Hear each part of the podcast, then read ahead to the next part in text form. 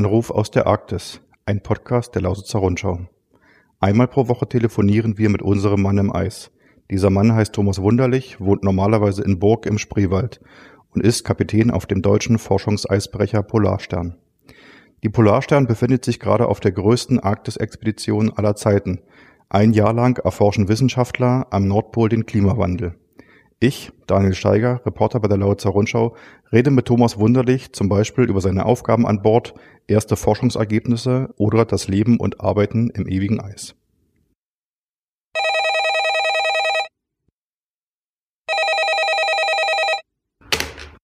Hier ist Daniel Steiger von der Lausitzer Rundschau in Cottbus. Ja, und hier ist Thomas Wunderlich nochmal von der. Hallo Thomas, ähm, unser heutiges Telefonat ist ja noch nicht ganz das Ende äh, unserer Podcast-Reihe, aber das letzte Mal, dass du vom Wasser aus mit uns telefonierst. Ihr seid ja äh, auf dem Rückweg ähm, aus der Arktis nach Bremerhaven, werdet dort am 12. Oktober erwartet. Wo seid ihr denn gerade mit der Polarstern? Also wir sind tatsächlich gerade noch im Eis. Wir machen ja, sozusagen ein paar, ja, die Kühe.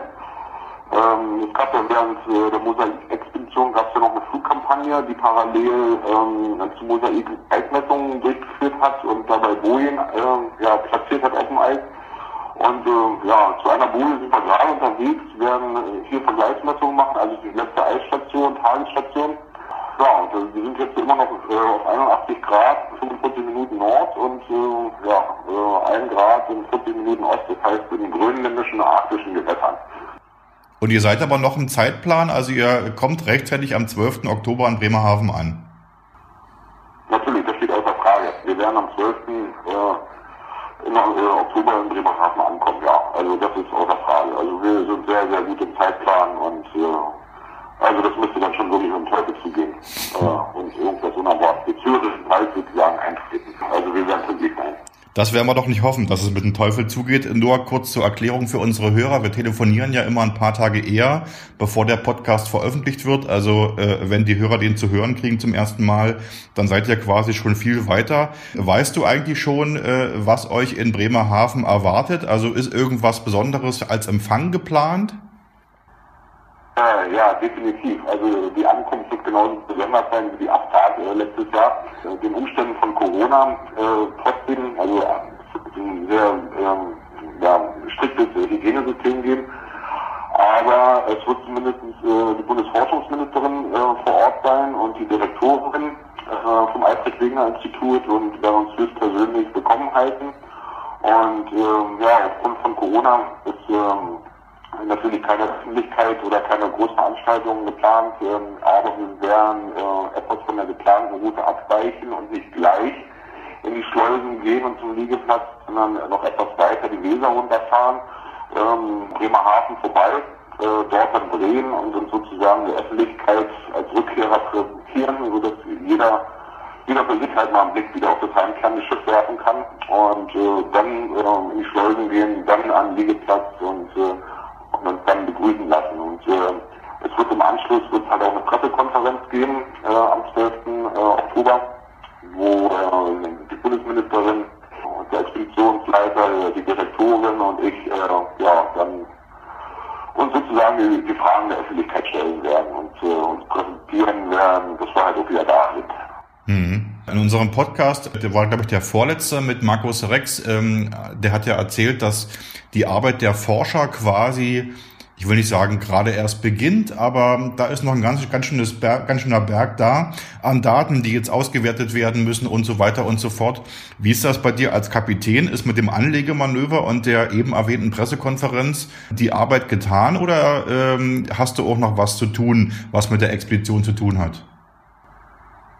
Also definitiv. Ähm, also ich wäre schlecht vorbereitet, wenn ich dann noch Nacharbeiten hätte mit dem Anlegen. Ähm, also was äh, natürlich sein wird, also Kapitän muss natürlich auch Berichte schreiben, Fahrtberichte äh, und Wochenberichte und ähm, die sollten dann soweit gut vorbereitet sein, dass dann bloß noch die letzten äh, Zeiten mit eingetragen werden, wenn das Schiff dann wirklich fest. Und damit ist eigentlich für einen selber äh, die Expedition noch abgeschlossen. Muss auch, weil ähm, der Schalter natürlich dann gleich in, äh, in den Werfmodus umgelegt wird und auch in die Vorbereitung der Südkampagne und da muss man voll fokussiert auch schon wieder auf die nächsten Aufgaben sein. Und äh, ja, dann äh, das Zurückliegende dann einfach mitschleppt. Hm. Wie geht es für dich persönlich dann weiter? Ist erstmal ein langer Urlaub geplant oder ähm, was steht dann an? Ja, also äh, definitiv nicht. Ja. äh, es warten neue Herausforderungen.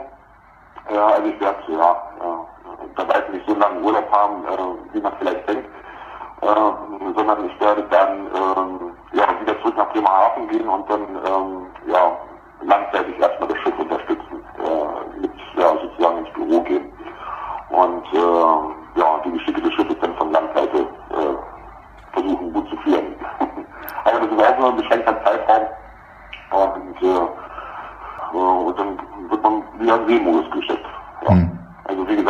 langer Urlaub ist erstmal nicht. Ähm, und äh, geht dann halt so weiter. Ne? Was muss an dem Schiff getan werden, weil du gesagt hast, das muss dann in die Werft?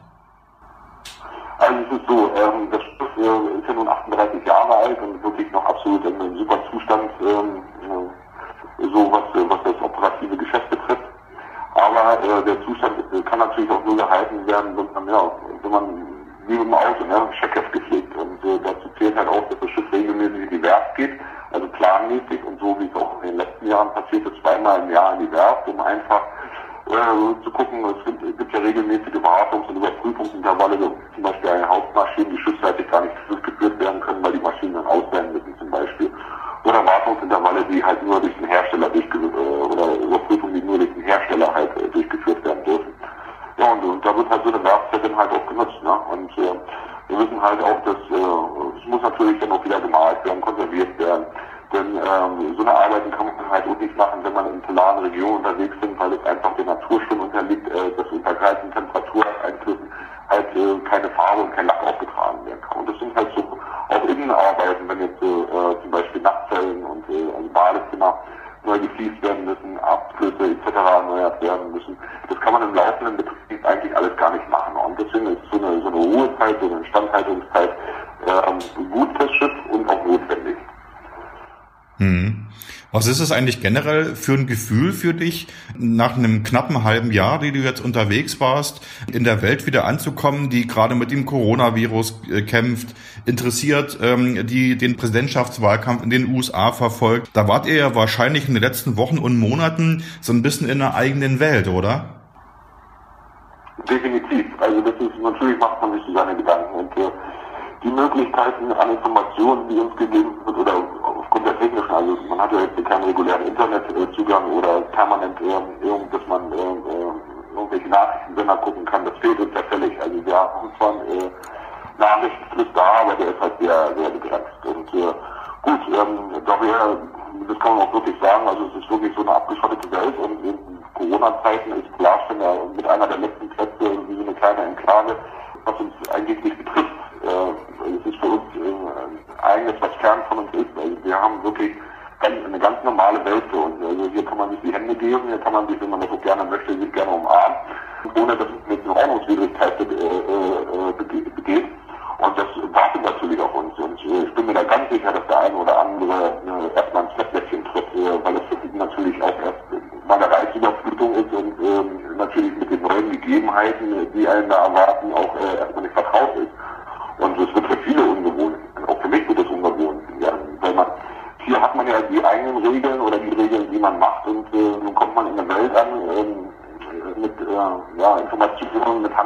mit Handlungssträngen, die man natürlich auch erstmal wieder lernen muss, äh, definitiv. Und äh, das wird natürlich auch seine Zeit dauern, bis man sich erstmal wieder eingegliedert hat.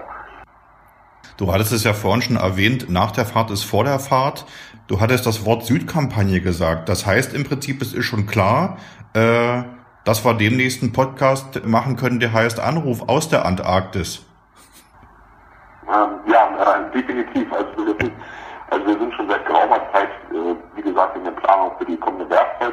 haben und auch ähm, für die Südkampagne, für die Versorgung ähm, äh, der Antarktisstation Neumeier 3.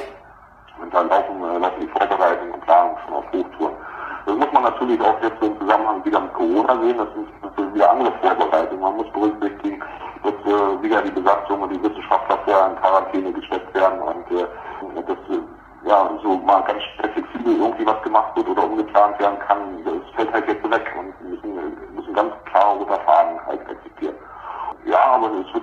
Kampagne gehen. Und ja, äh, man kann natürlich da auch einen Podcast machen, äh, Anruf aus der Antarktis, aber den werde ich leider nicht mit begleiten können, weil ich gar nicht da bin. weißt du aber, wann es losgeht mit der Tour? Ja, ähm, das wird noch vor Weihnachten sein. Äh, ich bin, der Fahrplan liegt mir jetzt nicht im Detail vor, aber ich bin mir fast sicher, dass der 20. Dezember ist. Hm. Okay. Thomas, wir haben immer zum Abschluss unserer Podcast-Folgen, da habe ich dich immer nach dem äh, Mittagessen gefragt. Das will ich natürlich heute auch tun. Aber äh, ergänze diese Frage noch. Also was gab's für dich heute zum Mittagessen für den Captain und für den Rest der Besatzung? Und wie ist das mit der Küche? Legt die sich jetzt zum Abschied nochmal besonders ins Zeug oder wird gekocht, was weg muss? Nee, also das ist nicht, äh, also sie gibt sich Mühe wie immer. Also natürlich stimmen auch langsam die Reserven und äh, die Vielfalt ist natürlich nicht mehr so gegeben, aber sie tut Bestes und äh, gibt so dahingehend ihr Bestes, dass man, ein bisschen auf seine Figur achten möchte, äh, äh, nicht überall zuschlagen kann. Und äh, das Witzige ist jetzt betrifft der Frage nach dem Mittagessen. Also seit unserem letzten Gespräch haben wir auch mehrmals die Uhr angestellt. Das heißt, wir sind jetzt der deutschen Zeit bloß noch um eine Stunde voraus. Also ich bin jetzt so zwischen zwischen Frühstück und Mittagsbrot. Aber ich möchte natürlich der, der Frage nicht äh, äh, außen vor stehen. Also es wird heute zum Mittag Schweinemedaillons mit Pfeffersoße, Schwarzwurzeln Wurzeln und Kartoffeln geben. Also hast du quasi noch was vor dir, äh, worauf du dich freuen kannst. Ist doch auch schön. Haben wir, haben wir erstmal umgekehrt das Ganze. Gut, Thomas, dann, ja, genau. dann bleibt mir äh, zum letzten Mal zu sagen, jetzt mal wirklich Ahoi in die Arktis, weil noch hast du ja gesagt, seid ihr in arktischen Gewässern. Und dann äh, hören wir uns quasi zu unserer letzten Podcast-Folge dann, wenn du in Bremerhaven schon wieder festen Boden unter den Füßen hast. Ja, so wird sein. Ich freue mich. Gut, dann Ahoi in die Arktis und vielen Dank für das Telefonat. Ahoi, alles klar. Wer mehr über Thomas Wunderlich und die Polarstern-Expedition wissen will, klickt auf www.lr-online.de slash Polarstern. Wenn ihr eine Frage an den Kapitän habt, schreibt diese an socialmedia.lr-online.de. Ich stelle sie gern in einer der nächsten Podcast-Folgen. Vielen Dank fürs Zuhören und bis kommende Woche beim nächsten Anruf aus der Arktis.